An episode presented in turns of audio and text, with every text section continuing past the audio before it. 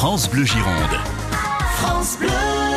J'ai sélectionné aujourd'hui pour vous euh, Seigneur de Caramani rouge. Donc euh, l'appellation s'appelle Caramani, c'est une petite appellation qui se trouve dans les côtes catalanes dans le Roussillon, dans la vallée de la Glie pour ceux qui veulent être précis. Et c'est un vignoble qui est situé à peu près à 250 euh, mètres d'altitude, donc qui bénéficie des nuits un peu fraîches et du, du climat méditerranéen assez chaud et sec. Le sol est, est granitique, les vignes sont centenaires, vont chercher l'eau très profond, et les rendements du coup sont très faibles, 25 hectolitres, ce qui fait que euh, les vendanges vont se faire à la main aussi, parce que c'est difficile d'accès.